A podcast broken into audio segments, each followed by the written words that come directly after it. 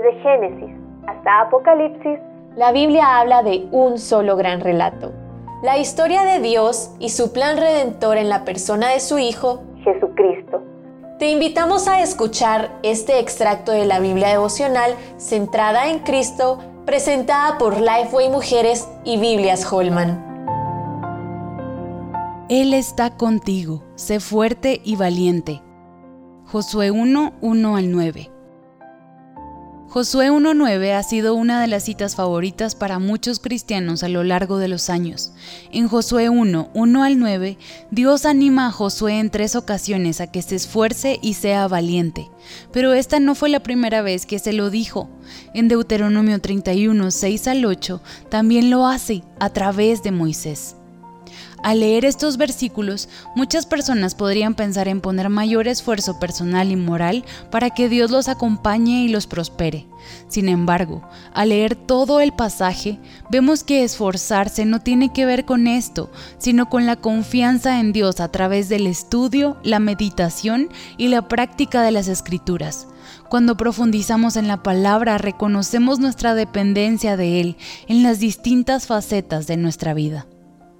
¿Qué significaba para Josué esforzarse? Su maestro y líder Moisés había muerto. Josué quedó solo con la enorme tarea de dirigir al pueblo en la conquista y la distribución de la tierra.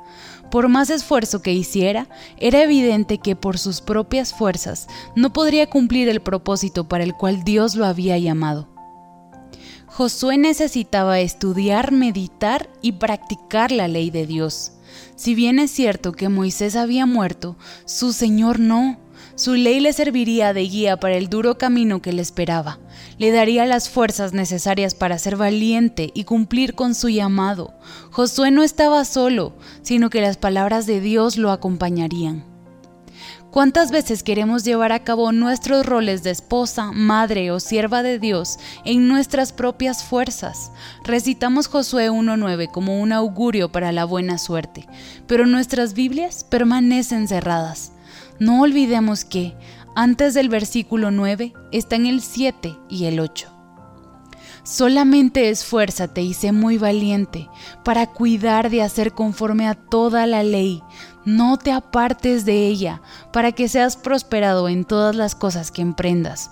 Nunca se apartará de tu boca este libro de la ley, sino que meditarás en él, para que guardes y hagas conforme a todo lo que en él está escrito, porque entonces harás prosperar tu camino y todo te saldrá bien. El mismo Señor que estuvo con Moisés en el desierto, estuvo también con Josué en la tierra prometida, y por su obra en la cruz está con nosotras todos los días hasta que regrese. Abramos nuestra Biblia y experimentemos cómo su Espíritu Santo nos da la convicción de que está ahí con nosotras. Seamos fuertes y valientes. Para conocer más recursos relacionados a esta gran historia, visita www centradaencristo.com.